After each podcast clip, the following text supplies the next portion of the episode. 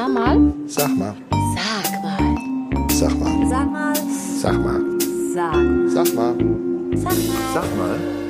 Sag mal. Eine neue Folge Sag mal, der Podcast neben mir sitzt die Frau, von der schon Heinz Schenk gesagt hat, kenne ich nicht. Das ist die zauberhafte Anita Widovic. Grüßt euch. Und heute direkt von Anfang an zugeschaltet, weil diesen Mann sollte man wirklich, wenn man ihn einmal am Wickel hat, nicht mehr loslassen. Er ist TV bekannt durch seine Auftritte in vielen Talkshows.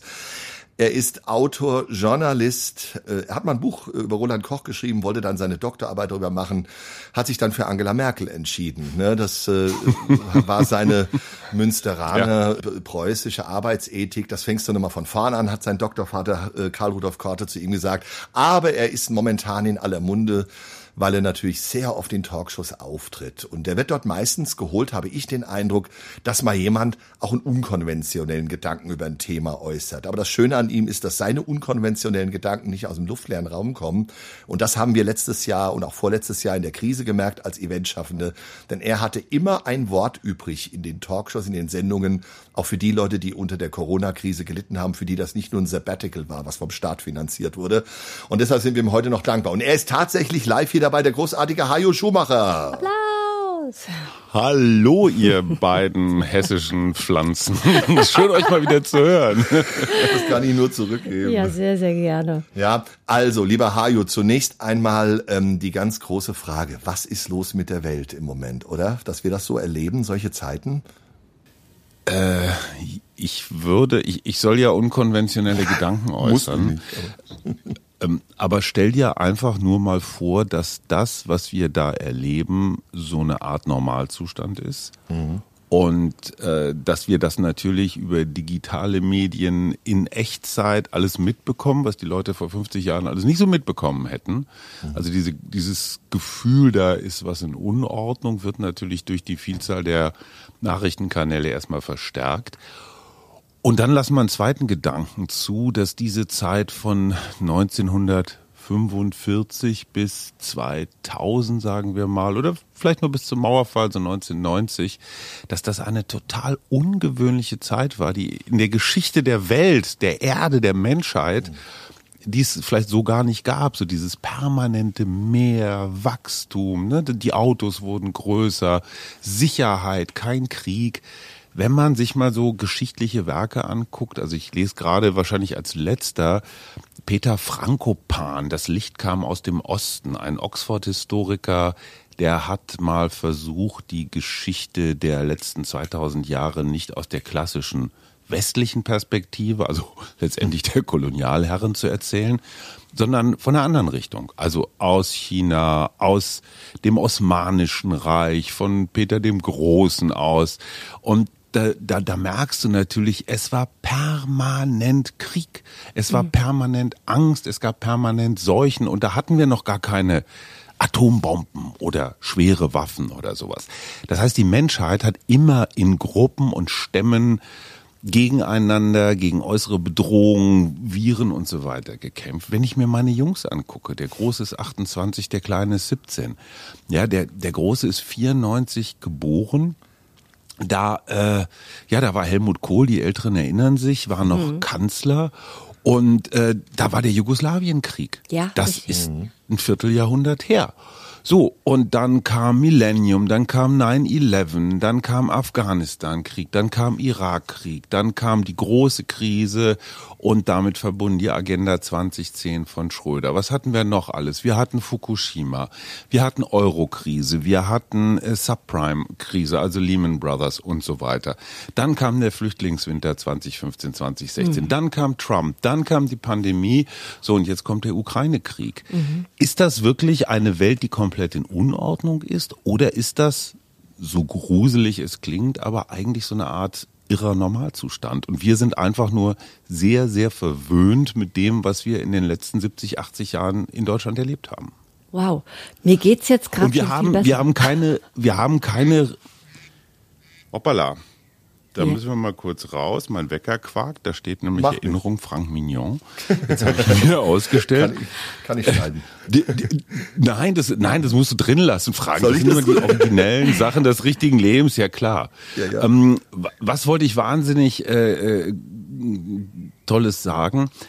Unsere Resilienz, also die Fähigkeit, mit solchen Situationen fertig zu werden, die ist allerdings nicht sehr gut trainiert. Mhm. Wenn du dich mit Experten aus Russland unterhältst, also Menschen, die hier auch schon länger in Berlin zum Beispiel leben, die sagen, was wir Deutschen überhaupt nicht verstehen, ist diese unglaubliche Leidensfähigkeit mhm. eines Volks. Okay, die Russen haben auch nie Demokratie gelernt, ne? die sind vom Zahn direkt zu Stalin und dann mhm. ähm, zu den anderen. Aber mal eben so überwintern, bisschen frieren, hast nicht sieben Sorten Käse auf dem Brot, die Sachen werden teurer. Das ist für uns wow, eine Bedrohung der, der Lebensgrundlagen. In vielen anderen Teilen der Welt ist das normal, mit dem Mangel, mit der Unsicherheit umzugehen. Das ist jetzt kein Plädoyer für, für Mangelverhältnisse mhm. oder unsichere. Aber das, was wir jetzt erleben mit dem russischen Gas, lasst mal den Gedanken zu, dass das vielleicht erst nur der Anfang von was ist. Mhm. Ich habe keine Ahnung, wie es aussieht, aber irgendwas zu glauben, wir kommen in so ein komisches Früher zurück, in, ja. in, in so was Bullerbühaftes, wo alles dufte ist und ich meine ganz ehrlich, ich bin Jahrgang 64, ich bin der geburtenstärkste Jahrgang, ich nicht alleine, sondern ich plus 1,3 Millionen Menschen. Mhm. Jeder weiß, jeder und jede, dass dieses Rentensystem spätestens an uns Boomern wenn wir 10 Millionen jetzt so in den nächsten fünf bis zehn Jahren in Rente gehen, dass das Rentensystem, so wie wir es kennen, damit erledigt ist. Ja. Und diese ganzen Versprechen, ja, hier ein bisschen senken, da kriegen wir es schon hin. Nein, kriegen wir nicht hin. Schon gar nicht mit dem Schuldenberg, den wir jetzt gerade alle aufbauen. Ja, das heißt, wir wissen, dass wir ein Rentenproblem kriegen. Wir wissen, dass wir nicht bis 65, 67, 70 arbeiten, sondern wahrscheinlich viel länger. Mhm. Auch das ist eine Erschütterung von deutschen Gewissheiten. Ja, Norbert Blüm hat seinen komischen Spruch, denn eines ist sicher die Rente, den er mal plakatiert hat. Den hat er selber widerrufen, das ist gar nicht so bekannt, weil er wusste, das funktioniert nicht. Ja, aber auch da schlittern wir sehenden Auges in eine Krise rein, so wie da muss man einfach auch mal der Kanzlerin Merkel, ich wundert immer, wie unglaublich viel Lorbeer die umgewickelt kriegt. Mhm. Aber die drei großen Abhängigkeiten, die wir haben, die Energieabhängigkeit von Russland, die wirtschaftliche Abhängigkeit von China und die militärische, die Sicherheitsabhängigkeit von irgendwelchen Atomraketen, die, wenn du Glück hast, nicht unter der Kontrolle eines durchgeknallten Trump stehen oder eines Nachfolgers. Also mhm. zu wenig Militär, zu wenig Sicherheit, Wirtschaftswachstum, was von einem sehr diktatorischen Staat abhängt und Energie, die wir von einem sehr diktatorischen Staat bekommen. Das sind drei ganz entscheidende Felder, die uns als Nation, als Land abhängig machen von anderen. Und das ist das, was Olaf Scholz mit der Zeitenwende gemeint hat. Hm, wir brauchen jetzt wieder eine Armee, die diesen Namen verdient. Gelernte Pazifisten wie ich, ihr wahrscheinlich auch, denken, oh Gott, oh Gott, wir dachten Wehrpflicht abschaffen, mhm. so ein paar Spezialkräfte, die mal in Mali so ein bisschen da äh, Brunnenturnen und sowas. So, also was ich damit nur sagen will, die Unsicherheit ist mhm. vielleicht der Normalzustand. Und wir waren einfach nur ein bisschen verwöhnt, ein bisschen viel Sonnendeck. Mhm. Ich erinnere mich an unser letztes Gespräch in der Videosendung Frank und Frei bewegt ähm, im Juni vor zwei Jahren. Da ähm, hast du da war ja das Thema starke Frauen und wir haben über Angela Merkel gesprochen. Du hast jetzt schon, ich brauche gar nicht mehr zu fragen, du hast schon alles abgeräumt. Sensationell, ne? Ähm, ich weiß auch, was du fragst, Frank. Ja, weißt du doch, ja, genau. und äh, damals haben wir ja ähm, so ein bisschen drauf angespielt, äh, die besonnene Kanzlerin und, und äh, ja. die, die Welt ist sozusagen, schaut neidisch auf uns. Ähm, äh, wenn wir jetzt mal an eine Szene denken, die für mich so bezeichnend ist für den Irrsinn der Welt, dann ist es die Szene in der UNO, als Donald Trump über die deutsche Abhängigkeit vom Gas herzieht und, und ja. der Außenminister, äh, Darsteller äh, Heiko Maas äh, lacht sich da kaputt. Aber das zeigt für ja. mich doch den Irrsinn der Welt, dass ein Clown sozusagen die Wahrheit sagt, ne? Ja, und haben wir nicht alle ein bisschen mitgelacht? Ja, haben natürlich, alle ein bisschen ja. mitgelacht. Also nichts gegen, äh, ich will jetzt nicht Heiko Maas unbedingt in Schutz nehmen. Er, er war unter den deutschen Außenministern jetzt nicht unter den Top 3, würde ich mal sagen, um es vorsichtig zu formulieren. Ja. Ähm, aber okay, das war, das war ein bisschen, ich fand diese Lacherei ein bisschen überheblich. Auf der anderen Seite, klar, über Trump musste man lachen, wenn man nicht über ihn heulen wollte.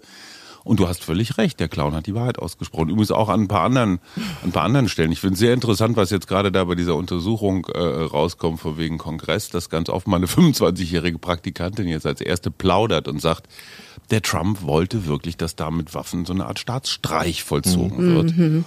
Und das, was ich bizarr finde, Du gehst in Gegenden der USA, wo ganz viel Trumpismus herrscht, wo die Leute eigentlich nur noch von alternativen Fakten gefüttert werden und das alles nicht mehr glauben, was CNN und, und New York Times und sowas erzählen.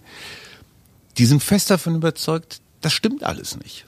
Die sind fest davon überzeugt, das ist irgendeine Erfindung von Hollywood und, und, und Big Money und weiß der Geier was. Und das ist das, was mir in Wirklichkeit die größten Sorgen macht, dieses Fundament von, ich sag mal, einigermaßen zuverlässigen Fakten, auf die wir uns einigermaßen verständigen können, das fällt total weg. Und in den USA, also ich, ich war über Ostern zwei Wochen tatsächlich mal da, ich war ein bisschen erschrocken. Wie stark man die Menschen so manipulieren kann, ne? Ich meine, Osten, Ja, so und wie auch aber so auch im Westen. Ja, ja, ja, dieses äh, Aber Glauben. weißt du, was der Mhm. Unterschied ist? Im Osten hast du keinen, also wenn wir jetzt mal den Osten, wenn wir jetzt mal China oder Russland nehmen, die versuchen ja tatsächlich ihre Bürgerinnen und Bürger fernzuhalten von den anderen Medien. Genau. In den Vereinigten Staaten hast du den Zugang zu allem Ja. und die Leute verweigern es. Du brauchst gar nicht mehr überwachen oder Journalisten umbringen oder so. Das funktioniert von alleine. Ganz und alleine. das finde ich komisch. Genau. Ja. Oder? Ja, das ist äh, sehr, sehr spannend. Also sage ich mal im Westen auch nichts Neues sozusagen und nichts Besseres. Ja. Äh, lieber Hajo, ich kann mich erinnern, beim letzten Gespräch ähm, hast du auch Donald Trump so einen schönen Namen gegeben. Du hast ihn Klapskalli genannt. Ähm, mich würde Ich, interessieren, ob ich, du... ich, das tut mir wirklich leid, dass ich den ehrenhaften amerikanischen Präsidenten derart verunglimpft habe. Du, wir waren unter uns. Das hat niemand mitbekommen. Äh, Nee, auch klar. jetzt nicht. Auch, auch jetzt sind wir quasi unter uns. Hättest du den, so einen schönen Namen jetzt auch für den aktuellen Präsidenten Joe Biden parat? Wie, wie, wie, wie kommt er dir so vor? So, also wenn Donald Trump der Klapskali Mein ist. Respekt, Ja. mein Respekt vor dem Alter, das gilt ja auch für Frank zum Beispiel, verbietet Hey, es ich bin mir, fünf Jahre jünger als Menschen du. jeden, als Biden. Nein, ganz ehrlich, Biden ist die schlechteste, also die, die beste aller schlechten Lösungen. Auch da ganz selbstkritisch, ich war ein unglaublicher Kamala Harris Fanboy. Ich habe gesagt, toll, so eine Frau, die in Kalifornien Staatsanwältin war, mit ihrem Hintergrund, mit ihrem Aufstieg, ne, wäre die erste schwarze oder farbige Frau gewesen, die da äh, Präsidentin gewesen wäre die hat sich in den letzten zwei Jahren dramatisch entzaubert. Sie, Irgendwie kriegt sie nichts gebacken, ihre Leute rennen ihr reihenweise weg. Das zeigt auch, wie man sich in Personen täuschen kann. Und bei Joe Biden kann man ja immer nur hoffen, dass er jeden Morgen wieder aufwacht. äh, naja, ich meine, hey, was ein Stress. Was ein Stress mit 80. Lecco mio. Also mir, mir fällt jetzt auch gerade niemand so wirklich richtig ein, der ihn ersetzen könnte. Ja. Insofern, also Joe Biden, komm, der hat sich jetzt auch hier in der Ukraine-Krise, in dem Putin-Krieg wirklich solidarisch verhalten, natürlich auch immer mit dem Hintergedanken, die amerikanische Rüstungsindustrie mit neuen Aufträgen zu versorgen. Okay, Richtig. das äh, kommt damit hin, aber mir fällt gerade mal niemand anders ein. Das Problem des Alters ist natürlich, äh, also manche sagen ja, der tritt nochmal an 2024. Hör auf, du. Also, Hör auf, genau, selbst Aden, überholt er selbst Adenauer noch. Also, Ja. Mann, Mann, Mann. Und was machen wir, wenn Donald zurückkommt? Aber wie fandet ihr das? Wie fandet ihr das, als, als Joe Biden da in Elmau dem, dem Olaf Scholz so auf die Schulter geklopft hat? So, hey, great, great job. Also ich, also es war eine Ich fand's ein Höflichkeit. bisschen drüber. Ja, es war auch so ein bisschen eine Ja, Höflichkeit. es war schon sehr höflich. Ne? Also man dachte immer, meint er, also meinen die denselben oder was genau? Also auch so ein bisschen onkelhaft, ne? so von oben runter. Oh, der Kleine hat das aber ganz gut gemacht. Ich fand's komisch. Ja, das ist ja die Frage, ist jetzt die Zurückhaltung, da kommen wir ja noch auf die Geschichte mit Olaf Scholz, ist jetzt die Zurückhaltung von Scholz, ist das jetzt Arroganz, ne, oder ist es, er weiß wirklich mehr und tut mehr im Hintergrund? Wir erwarten ja, glaube ich, auch alle immer, dass man uns jedem, jeden Schritt Politik erklärt. Aber wenn wir mal zurückgucken an Ist unsere okay. Jugend, hey, ich meine, ich finde auch Habeck toll und auch Baerbock mittlerweile äh, wirklich akzeptabel. Aber hat Helmut Schmidt jeden Schritt erklärt oder Helmut Kohl, der hat gesagt, das machen wir jetzt und sowas, ne? Aber muss man wirklich jeden Schritt erklären? Ist also Olaf Scholz arrogant? Das sind jetzt mehrere Fragen auf einmal. Ich finde ja. Politik in der Demokratie ist erklärungsbedürftig. Ja. Und wie heißt es auf Facebook, Beziehungsstatus, äh, Beziehungsstatus, it's complicated. Diese Welt ist complicated. Mhm. Und wenn ein grüner Wirtschaftsminister seiner grünen Klientel erklären muss, hey Leute, äh, Klima war eigentlich immer unser Zentralthema, aber wir schmeißen die Kohlekraftwerke nochmal an am besten noch mit Fettbraunkohle dabei, mhm. dann schmeißt du alles über den Haufen, womit du Wahlkampf gemacht hast, was, mhm. dein, was deine Kernkompetenz, dein Kernversprechen ist. Mhm. Das zeigt, wie kompliziert diese Welt ist. Und du kommst auch nicht raus. Ich meine, Robert Habeck macht einen Knicks beim Emir von Katar. Mhm. Das hätte viele andere Politiker erledigt. Der kriegt es hin. Und warum kriegt er es hin? Ich finde seine so drei, vier, fünf Minuten, die er über die sozialen Medien, Twitter und, und Instagram abspielt, ich finde das ein Musterbeispiel für moderne politische Kommunikation. Weil ich bin ja noch in der Ära Kohl und hm. ja, Helmut Schmidt habe ich auch noch so am Rande mitgekriegt. Schröder war auch noch und Merkel eigentlich auch noch in diesem Zustand so, wir machen keine Fehler, wir machen alles richtig, mhm. Entscheidungen sind alternativlos. Wir erinnern uns an das große falsche Wort der Kanzlerin. Mhm. Und der Habeck macht das genaue Gegenteil. Der sagt, ich weiß jetzt auch nicht genau, was zu tun ist. Ich weiß nur ungefähr die Richtung. Ich habe die Auswahl zwischen zwei schlechten Möglichkeiten. Mhm. Es gibt keine optimale. Und die Leute, die Umfragen zeigen es, die gehen mit. Also mhm. bis auf die 20 Prozent, denen du sowieso so viel erklären kannst, wie du willst, äh, da sind Hopfen und Malz verloren, also nach links und nach rechts. Ähm, aber ansonsten finde ich das eine eine sehr zeitgemäße Interpretation des Politikers. Und das ist das, was den Habeck ausmacht. Er ist vom hohen Ross, ich weiß, wo es lang geht, mir nach, mhm. ist er runter und erklärt. Und das ist, wir wollten ja eigentlich über Olaf Scholz reden. Macht. Das ist reden der, wir über den wahren Kanzler. Reden wir über den wahren das ist der, Über den ja, der redet. Ab, der wird's, der, der wird's vielleicht noch. Mhm. Olaf Scholz hat diese Haltung so, ich weiß das alles, mhm. aber ich verrate es euch nicht. Okay. Mhm. Also es gibt Herrschaftswissen. Das ist natürlich in bestimmten Konstellationen auch richtig. Klar, Sicherheitsfragen. Wenn es um, ne, wenn so, es ne? um Krieg geht, ne, und natürlich ist es jetzt nicht super schlau, in die Zeitung zu schreiben, wie viel Schuss Munition mhm. du am besten noch mit, mit Google Daten, äh, ja. wo, wo, du sie genau hinlieferst, damit du den Russen praktisch schon mal so die Angriffskoordinaten mitgibst. Mhm. Da ist schon was für dran. Ich fand allerdings diese Szene am Ende des Gipfels, ja. als er die Kollegin von der Deutschen Welle so abgebügelt hat, ja, weiß ich, und dann so eine ganz lange Pause und sie da einfach wirklich wie so ein dummes Schulmädchen hat stehen lassen. Erstens mal ist die Kollegin dafür bekannt, dass sie super seriös und also das ist keine Krawalljournalistin, mhm. das will mhm. ich sagen. Und die Art und Weise, mit Menschen umzugehen, das wäre Habeck nicht passiert. Und da sind wir an einem interessanten Punkt. Der Biograf von Olaf Scholz, Lars Haider, im Nebenberuf Chefredakteur des Hamburger Abendblatts. Ah, okay. Der hat ja zehn Jahre lang mit Scholz ähm, zu tun gehabt, als Scholz erster Bürgermeister in Hamburg war. Mhm. Lars Haider war der Chefredakteur des Abendblatts, also der führenden Zeitung am Markt. Natürlich hatten die viel miteinander zu tun. Und als Scholz dann doch sehr überraschend Kanzler wurde, hat er mal eben schnell äh, eine Scholz-Biografie so aus seinen letzten zehn Jahren zusammen genagelt. Und Lars, den wir bei uns im, im Mutmach-Podcast hatten, erklärte relativ simpel, Scholz ist schüchtern. Mhm. Also der ist erstmal jetzt kein Menschenfreund. Wenn man jetzt so das Bild ähm, sich nochmal vergegenwärtigt, Olaf Scholz mit den anderen G7-Leuten inklusive, wer war das denn noch, von der Leyen und Michel war noch mhm. dabei. Der Einzige, der keinen anfasst, ist Scholz der beiden äh, umarmt da, hat sogar so, ein, so einen Arm Richtung von der Leyen ausgestreckt, wo man sich denkt, huch, vorsichtig, die beißt vielleicht.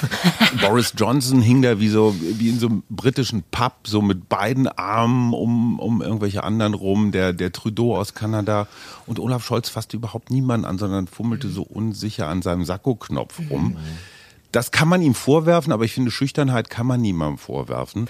Ja. Nur wenn du schüchtern bist und gleichzeitig schlechte Voraussetzung für einen Politiker, ähm, dann brechen manchmal so Gefühle komisch durch. Und ich glaube, Olaf Scholz war wirklich richtig stolz auf diesen Gipfel. Er war als Gastgeber eigentlich fehlerfrei. Gut, dass sie da einen Klimaclub gegründet haben, das war nur wirklich, hat nur wirklich keinen interessiert, aber es war ein, ein, ein fehlerfreier Gipfel. Und sein, sein Sherpa, Jörg Cookies aus dem Kanzleramt, mhm. war auch ganz glücklich, weil hinter den Kulissen wurden da ja auch wieder tausend Sachen besprochen.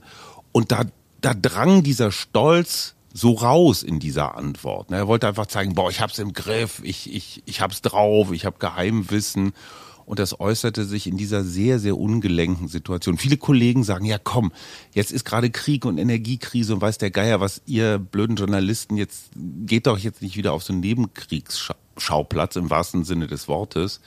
Und trotzdem finde ich, dass dieser Umgang von Olaf Scholz nicht nur mit Journalisten, sondern man hört es auch aus dem Kanzleramt, auch mit den eigenen Leuten, ja, schon von einem relativ hohen Ross runter passiert. Und das ist nicht gut. Mhm. Man kann über Angela Merkel vieles sagen, habe ich ja auch schon getan. Viele Sachen hat sie einfach liegen lassen. Das ist halt die Spezialität der Konservativen. Als Helmut Kohl nach 16 ja. Jahren fertig war, da musste man auch erstmal ganz viel liegen gebliebenes aufräumen, damals Schröder und Fischer. Mm, aber Angela, Angela Merkel hat sich, obwohl sie, glaube ich, auch davon überzeugt war, ziemlich schlau zu sein, hat sie das nie Leute spüren lassen. Mhm. Und das sind einfach so Szenen, da muss man als Profipolitiker aufpassen, dass man nicht so billiges Futter seinen Gegnern liefert. Mhm. Und dass auf einmal Friedrich Merz weniger arrogant erscheint ja. als Olaf Scholz, das muss man erstmal hinkriegen. Also ne, da, da hat sich so ein, so, ein, so ein Imagewandel vollzogen, der war nicht zu Scholzens Vorteil. Ja, kann so eine Schüchternheit so eine Masche auch sein, so ein, so ein Selbstschutz, so eine Un Unantastbarkeit? Also ich kann doch nicht anders, ja. ich bin halt so, ne? Ja, Mhm. Ja, wobei er das, glaube ich, nie sagen würde. Mhm. Also er würde nie von sich sagen, er ist ähm, schüchtern oder mhm. unantastbar, sind auch mhm. so Worte, würde er nie sagen. Er denkt mhm. das vielleicht. Aber hast du mal irgendwann so eine Gefühlsregung von Olaf Scholz erlebt? Also selbst in der Wahlnacht hatte man nicht den Eindruck, dass der sich jetzt, so, dass da so die Freude aus jeder Pore yeah. quoll. Ne? Yeah. Der ist schon sehr, sehr unterkühlt, was wiederum, glaube ich, in Stresssituationen nicht die schlechteste Eigenschaft ist. Genau. Also so ein, ich sag mal, wo wir gerade bei Clowns waren, so ein Boris Johnson, der wirklich nur so Politik nach Tageslage macht, weil er pausenlos wegen irgendwelcher Scheißskandale überleben muss, willst, willst du auch nicht. Ja. Aber journalistisch, journalistisch viel dankbarer. Ne? Also Boris Johnson liefert einfach zuverlässig jeden Tag eine Geschichte ab. Ja. Und wenn gar nichts mehr geht, dann zieht er mit seinem Köter im Umblock, weil er weiß, Hunde gehen immer. Ne? In Unterwäsche. Mal gucken, wenn, Olaf, so. wenn Olaf Scholz sich einen Hund zulegt, dann wissen ja. wir, dann wird's problematisch. Da wird's ärgerlich. Aber du hast gerade Friedrich Merz angesprochen. Wir müssen auf die CDU kommen. Ähm, ich, also ich persönlich finde, sie die, er macht müssen die wir nicht, aber wenn du die Oppositionsrolle macht er doch gar nicht so schlecht, oder? Er er hat erstens mal ganz offenbar das Beraterteam gewechselt, genau. weil am, am Anfang wollte er ja immer so der große Wirtschaftsmokel sein. Damit gewinnst du in Deutschland keine Wahlen. Du musst immer irgendwie so eine Art Kümmerer sein. Mhm. Und Friedrich Merz macht was sehr Schlaues, das darf man auch als Oppositionsführer. Er liefert eigentlich überhaupt keine Angriffsflächen, indem er irgendwas Ungewöhnliches fordert. Er sagt dann halt so, naja, ein bisschen mehr schwere Waffen und so. Aber der hat ja kein einziges Konzept, wie man, wie man jetzt diesen Ukraine-Krieg zum Beispiel beendet oder ähm, wie man wie man das Energieproblem löst. Ja, okay, diese drei Atomkraftwerke, von denen man nicht genau weiß, wie viel Brennstäbe überhaupt noch im Keller liegen, also wie viel man davon, äh, also wie lange man die noch laufen lassen kann. Der macht sich null angreifbar, indem er irgendwelche verwegenen Gegenvorschläge macht, sondern läuft einfach mit, kritisiert, was so zu kritisieren ist. Wir wissen alle, er ist ein guter Redner. Das hat er im Bundestag auch das ein oder andere Mal gezeigt.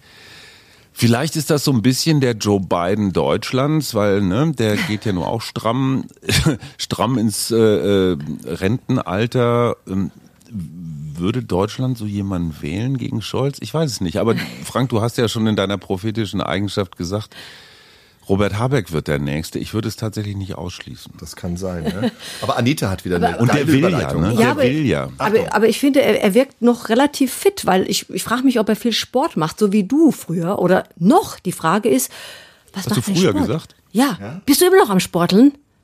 Ja, ich mache jetzt Kickboxen, Boxen Kick und Kickboxen. Ich dachte, das ich ging wegen der Knie es. nicht. Ach, Knie werden total überbewertet. Also Laufen ist für die, nee, ohne Quatsch, aber Laufen ist für die Knie allemal ungesünder. Ja. Friedrich Merz, hatte, habt ihr von dem Sommerfest der CDU diese legendären Tanzbilder Lady gesehen, Bump, die ja. sich auf Lady Bump, Penny McLean. wo er dann wie, wie, wie so ein Duracell-Hase. Also man hat das Gefühl, die Arme waren ein bisschen, ich meine, Anita, du bist Bewegungskünstlerin. Ja. Du könntest ihm gut mal Coachen. nicht nur ein paar Monate, sondern ein paar Jahre unter deine Fittiche nehmen. Und Gerne. Also diese Hüftsteife, also das ist, wenn das, Sauer, das Sauerland in einem Bild ist eigentlich Friedrich Merz tanzt. ähm, aber und da sah man auch, dass sich unter seinem bemerkenswert gut gebügelten Hemd, wie immer er das gemacht hat um die Zeit in der Umgebung, sich doch eine kleine Plauze spannte. Das finde ich ehrlich gesagt ganz sympathisch. Frank, du weißt, wovon ich rede. Absolut, absolut. Also dieser, dieser Druck zum Sixpack finde ich jenseits der 30 unerträglich. Völliger Mumpitz, ja. Ähm, ich finde schon deine Lauferei für mich total an. an Ja, es ist weniger ja. geworden. Du kannst dich, also, also auf dem Weg zum Kühlschrank würde ich mal sagen, ist zwischen uns Gleichstand unentschieden. Wir gleich schnell. Gut, ja. Aber das war ja auch im Lockdown. Ne? Du hast ja, ähm, äh, als wir gesprochen haben, auch gesagt, dass die auch die Figur Achim Achilles ist, glaube ich, jetzt so langsam ein bisschen zu, im Ruhestand gegangen. Also jetzt als Autor. Schon länger. Ne? Schon lange. Schon, ne? Ja, schon länger. Weil ich hatte irgendwann das ganze Thema Laufen und dann auch Triathlon und so. Irgendwann hatte ich das Gefühl, so jetzt hast du jede Geschichte, die man irgendwie aus diesem Kosmos schreiben kann, Ja. hast du jetzt nicht nur einmal, sondern dreimal geschrieben. Und wenn man das Gefühl hat, man wiederholt sich so, man zitiert sich selber. Helmut Kohl fand das super, ich nicht so. Aber lass uns noch mal kurz auf die Eventbranche kommen. Du äh, selbst, Mhm. das wissen viele nicht, du bist sehr oft als Moderator auch auf Events tätig, also auf geschlossenen Veranstaltungen vom Verband der deutschen Kleintierzüchter oder der Medientage Klar. irgendwo. Das ist ja das Rassehühner. Genau, wo wir Rassehühner, wo wir jetzt auch, also Rassehühner, Anita hat dich gemeint. Wir haben, ähm, äh, und, und da nehmen wir ja auch davon. dass es- Oh, MeToo-Skandal in Hessen. Ja, ja, ja, ja, ja, genau. Ja, Herr Mignon, das Krieg, war leider Das Ihre Ende meiner kurzen Karriere. liegen beim Pförtner. Gut, also wo wolltest du rauf hinaus? Die, die Eventbranche. Die Eventbranche, genau. Ähm, äh, kann man da mal von dir nochmal so eine kurz, äh, kurze äh, Situationsbeschreibung? Moderierst du jetzt einmal außerhalb deiner Schreibtätigkeit? Wir leben alle davon, dass uns jemand anruft und bucht, ob wir bei uns für Musik Ja. oder bei dir für Moderation. Läuft das bei dir Ja. wieder auch die Events? Es hat jetzt gerade so diese Zwischenhochkonjunktur, die es auch in den anderen beiden, also auch in den Pandemiejahren hatte. Die Inzidenzen gehen runter, vieles kann draußen passieren. Ähm, Und das ist jetzt in 2022 natürlich nochmal alles doppelt und dreifach, weil die Regeln ja weitestgehend gelockert sind. Und es gibt einen gigantischen Nachholbedarf. Also viele, ob das Verbände sind oder Vereine oder so, oder auch Firmen, Unternehmen. Unternehmen, das habt ihr doch in Nordhessen auch erlebt, die haben Leute Mittelhessen, digital, ergänzen. Entschuldigung, ähm, haben die digital eingestellt. Also Leute sind, haben einen neuen Arbeitsplatz angetreten und kannten ihre Kollegen nur von Zoom oder Ja, irgendwie ja. aus dem äh, vom Bildschirm. Studenten, also ja. dieses Treffen von Menschen ist einfach unersetzlich. Richtig. So, und jetzt erleben wir, die Etats sind ja noch voll. Die Firmen, sagen sie auch selber, haben in den letzten zwei Jahren für Events praktisch nichts ausgegeben. Genau. Weil es waren keine. Na, Auch so Messen und, und so. Und, und es Ja. waren ja gigantische Etats zum Teil, die, da- die da waren. Die werden jetzt noch fröhlich verballert. Du kriegst in Berlin keine, keine Event-Location, keine Halle gemietet, weil alles voll ist. Ach ja. Das ist schön.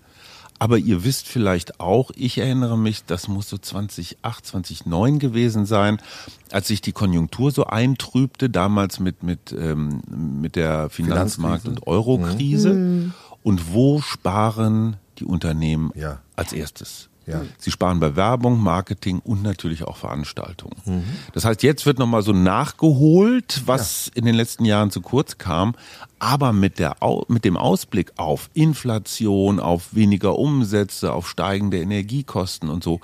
Ich bin mir ganz sicher, dass die Event-Etats, ich weiß, das ist nicht das, was ihr hören wollt, das wissen wir aber. aber die Event-Etats werden in den nächsten Jahren, Christian Lindner spricht von drei bis fünf Jahren krisenhafter Zustände, das wird nicht besser werden. Ja. Und insofern finde ich das toll, was ihr macht. Also Frank, wirklich jetzt mal ganz ohne Quatsch, Hut ab. Es ist ja nicht so, dass bei euch jetzt die DAX-Unternehmen so im, Ja. im Dutzend rumstehen. Dieses sich neu erfinden, das ist so abgegrabbelt, aber es stimmt. Ja. Hier ein Podcast, da ein Videoformat, sich neue Technik. Also ich habe das ja auch in der Pandemie, habe ich mir diese ganze Audiotechnik, wie geht Podcasten, wie macht man eine ordentliche Aufnahme und so Zeug, habe ich mir beigebracht. Ja. Und ja, das ist toll. So geht man mit Krisen um. Genau. Krise als Chance klingt so auch so Ja. doof, aber wann lernen wir? Wir lernen unter Druck, wenn wir Schiss haben, wenn wir das Gefühl Genau. haben, hur, es wird knapper. Ne? Wenn alles dufte ist und das Konto ist voll, dann lässt sich leicht in der Hängematte liegen. Genau. Also wenn es Also unangenehm insofern- ist, ja. Genau. So, und ich, und ich weiß nicht, wie es mit euch ist, aber, aber es ist nicht so, dass ich jetzt Angst habe, dass meine Kinder nicht mehr genügend zu essen auf dem Tisch haben. Also es sind keine existenziellen Ängste. Ja, man schränkt sich ein, ein bisschen bei Klamotten, bei Urlauben, was weiß ich, neues Auto habe ich noch nie in meinem Leben gekauft. So, also wir haben unsere Lebenshaltungskosten schon auch nochmal stramm durchgeguckt, ne? Die ein oder andere Versicherung, der ein oder andere bekloppte Mobilfunkvertrag und, und, und. Ist jetzt nicht so schlimm. Ich, ich, ich finde es immer ein bisschen zynisch, wenn wir Deutschen klagen. Ja, es gibt in diesem Lande Menschen, die wirklich von der Hand in den Mund leben, das stimmt. Aber im Vergleich zu Afrika, zu Asien und auch zu Gegenden in Europa ähm, geht's uns immer noch, zumindest mal im Schnitt, ganz schön gut. Und das ist was, und wir sind noch gar nicht bei deinem Freund, bei deinem Idol, bei deinem Sexgott Christian Lindner gewesen, Frank. Ähm, der hat sich ja damals im Kampf gegen Habeck ums Finanz, ums Finanzministerium durchgesetzt Mhm. und ich glaube, er verflucht diese Entscheidung jeden Tag. Aber ich glaube, er es dachte, vielleicht gar so nicht nach der verkehrt Pandemie, Ist. Ja, vielleicht ist das aber gar nicht verkehrt, dass sozusagen Aber der Lindner, Frank- der sowieso unsympathisch Ja. für die meisten Leute ist, eben jetzt nicht groß erklären muss, weil Wirtschaftsministerium hat keine Macht. Wirtschaft ist das Ministerium mit der geringsten Naja. Gesetzgeberkompetenz. Es hat mehr so eine gestalterische Macht, aber keine, Ja. weißt du, keine tatsächliche gesetzgebungsgroßartige Macht. Och, ich Finanzministerium. finde, was der Habeck da so alles durchdrückt angesetzt, Ja. ist schon ganz bemerkenswert. Sagen wir mal so, es gab Wirtschaftsminister, die nicht alle Möglichkeiten ausgereicht genau, haben. so würde ich es vielleicht dann auch. Also äh, Peter Altmaier, der Vorgänger, hat es eher als so, ein- als so ein, ja, so ein Feelgood-Ministerium Genau. betrachtet. Aber der Lindner hat natürlich, der sitzt natürlich an einer ganz, ganz brutalen Stelle. Mhm. Ich versuche eine Prognose, aber wir werden in den nächsten Jahren um Steuererhöhungen Mhm. nicht rumkommen. Und das sollten, wie ich finde, fairerweise Steuererhöhungen sein, die, die da oben, ich will jetzt überhaupt nicht polemisch werden oder hetzen, aber Menschen, die viel haben, und das ist leider so eine Fehlkonstruktion unserer gesamten, unseres gesamten Wirtschaftssystems. Der Teufel scheißt immer auf den größten Haufen. Richtig. Und wenn du jetzt Kohle hast, dann nimmst du sie halt von der Börse weg und steckst sie irgendwo anders rein und kaufst Gold. Und naja gut, mit den Bitcoins hat man vielleicht ein bisschen Pech gehabt. Auch da hält sich mein Mitleid in Grenzen. Aber dass wir da oben an der Steuer, also bei denen, die wirklich satt haben, dass man da noch ein bisschen was holen kann. Erbschaftssteuer auch so ein ewiges Symbolthema, Finanztransaktionssteuer. Ich finde auch Google, Facebook und so, die Jungs saugen hier unsere Zeitungsverlage aus und zahlen ihre Steuern mit 0,008 Prozent irgendwo. Da ist Olaf Scholz mit seiner globalen Mindeststeuer natürlich weit vorne, auch wenn die nicht umgesetzt wird. Aber Christian Lindner wird eines Tages Steuererhöhungen verkünden müssen. Und damit bricht er das Kernversprechen der FDP, keine Steuererhöhungen. Und Habeck macht ihm vor, wie das geht. Wir machen die Atomkraft äh, oder die, die Kohle erstmal nur die Kohlekraftwerke wieder an. Ähm, damit zeigt Habeck, man kann seiner eigenen Klientel was zumuten. Ich weiß nicht, ob Lindner das bei der FDP hinkriegt. Also a- andere Partei, andere Mentalität. Aber da wird die Schlacht auch dieser Koalition geschlagen, weil irgendwann wird die FDP nervös, wenn die jetzt in Niedersachsen im Herbst nochmal so auf den Schnassel kriegen, wie bei den drei Landtagswahlen, äh, die wir bislang hatten, unter anderem Regierungsverlust in Schleswig-Holstein, Regierungsverlust in NRW. Das tut schon weh. Und dieses Trauma 4,9 Prozent ist für die FDP natürlich brutal. Und stell dir mal vor, die steigen irgendwann aus der Regierung aus und sagen April, April, äh, wir müssen jetzt mal wieder hier klare Kante. Dann, dann ist unruhig. Und das wird für den Scholz eine echte Managementaufgabe. Der Habeck wird ihm zwar am gefährlichsten jetzt so von den Werten her, von der Popularität her, aber am gefährlichsten für die Koalition, für den Koalitionsfrieden, Zusammenhalt, ist eine FDP, die, die weitwund irgendwie guckt, wie sie ihre Fälle gerettet kriegen. Ich finde es schön, dass du dich daran erinnert hast, dass ich liberal äh, so im Kern. Du, die paar, die paar in Deutschland, die kennt man. Sind ja.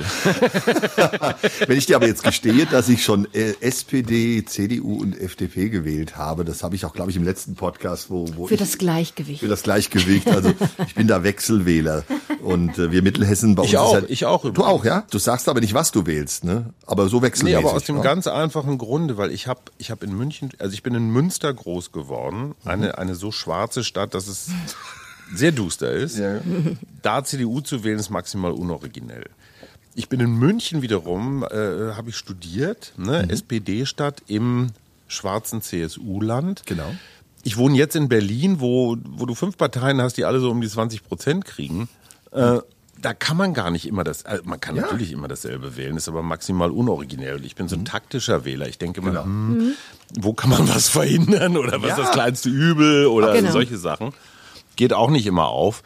Ähm, ich habe da auch nicht so eine große und ganz ehrlich, ich wähle auch Personen. Also das mit den Parteien und den Programmen, das ist alles theoretisch schön gedacht, aber in der Praxis ist es doch ein großer Unterschied, wen ich wähle. Ne? Wähle ich Franziska Giffey oder wähle ich äh, ähm, Klaus Wowereit. Also hier in Berlin zum Beispiel, ja, die unterscheiden sich, glaube ich, gar nicht so doll. Ah, okay. ähm, aber, aber machen wir es anders. Wähle ich einen, einen Hendrik Wüst in Düsseldorf oder wähle ich einen äh, Tobias Günther, nee, Tobias Hans ist Daniel. Mhm. ja im Saarland, äh, Daniel Günther in Schleswig-Holstein.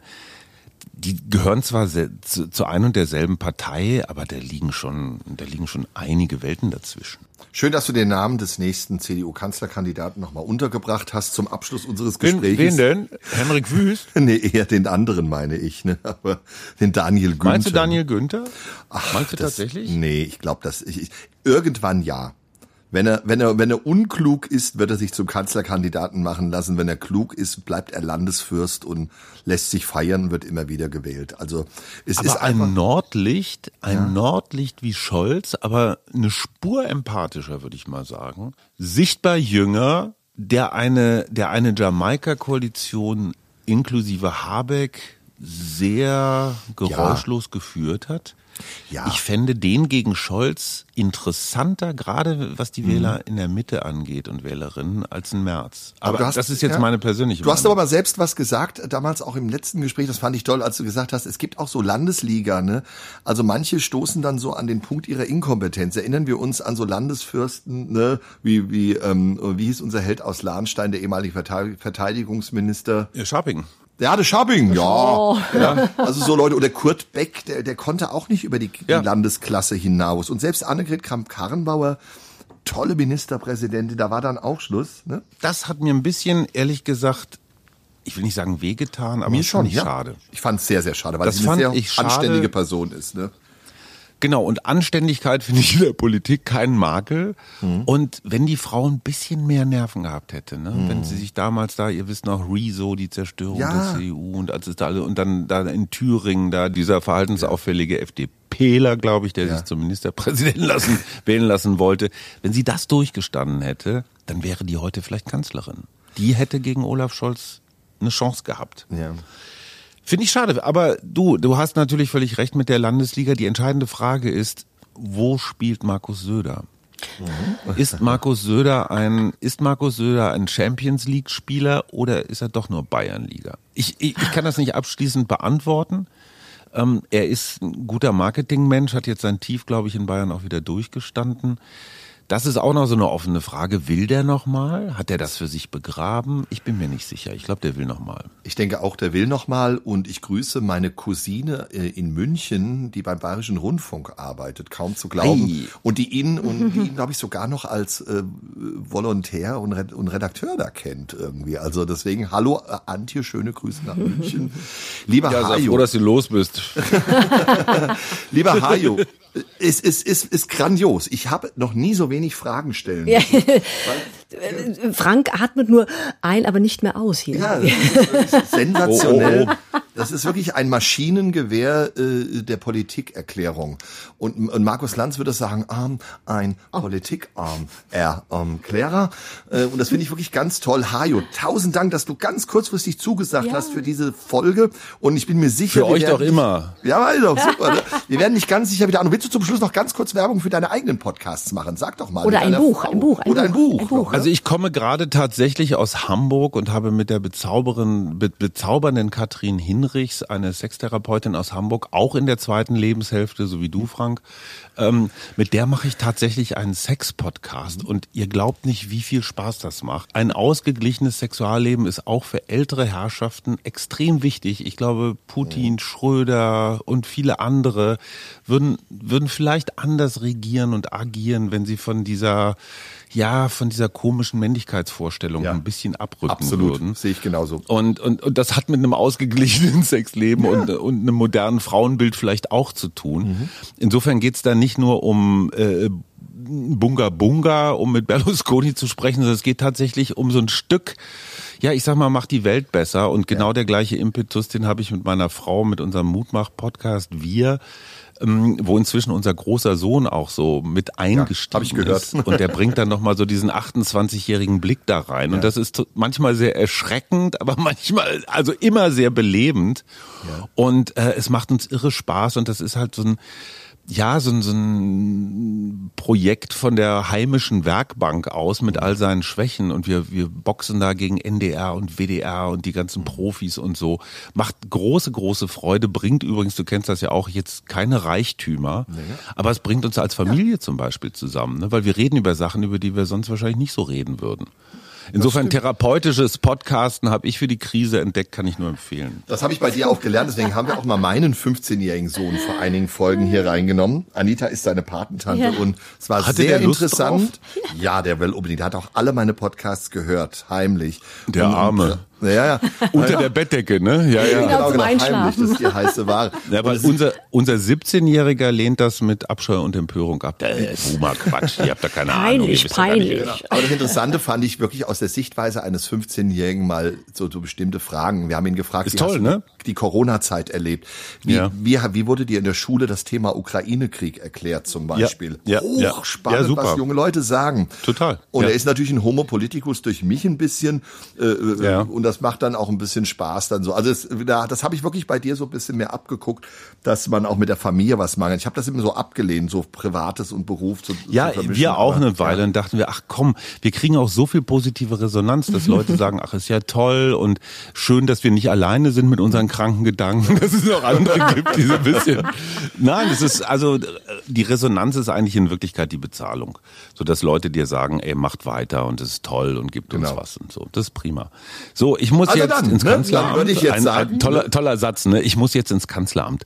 Das sagen wir Boah. Berliner Journalisten immer, auch wenn es nicht stimmt, so wie in diesem Fall, aber es macht Ja, halt genau. irre was PK. her. Genau. Dann sag ich jetzt, ich muss jetzt ins Wetzlarer Rathaus. Ja. Oh, oh, oh, das toppt jedes Das Kanzleramt. ist doch. Lieber Hajo, ganz vielen Dank und wir hören uns wieder. Und ich freue mich, äh, dass du heute dabei warst. Und Anita ist auch ganz Ja, lacht, ne? vor allen Dingen muss ich jetzt mal in diesen Podcast reinhören. Das ist, wie heißt das nochmal? Das Unbedingt. Sex da, das, das, Ja, der heißt, ich frage für einen Freund. Wunderbar. Ich bin recht stolz auf den Titel, der ist mir eingefallen. Ich frage für einen Freund, kann ich immer sagen, du, bei mir ist alles dufte, Katrin, aber mein Freund, der Genau. hat da so, Ja, ja, genau. ne, boah, war früher auch mal irgendwie alles runter und na gut. genau. Dann ganz Hört herzlichen rein. Dank und Ja. wir hören uns bald mal wieder. Ciao, mach's Dankeschön. gut. Tschüss. Tschüss. Anita, sag mal. Nee, sag du mal, jetzt sag du mal, was, sag du mal was dazu. Das ist ja, Der Hajo und so. ja, weißt du, da, da muss ich jetzt mal reinhören. Was du. war das mit dem Sex? Ich weiß nicht, da, da, da, das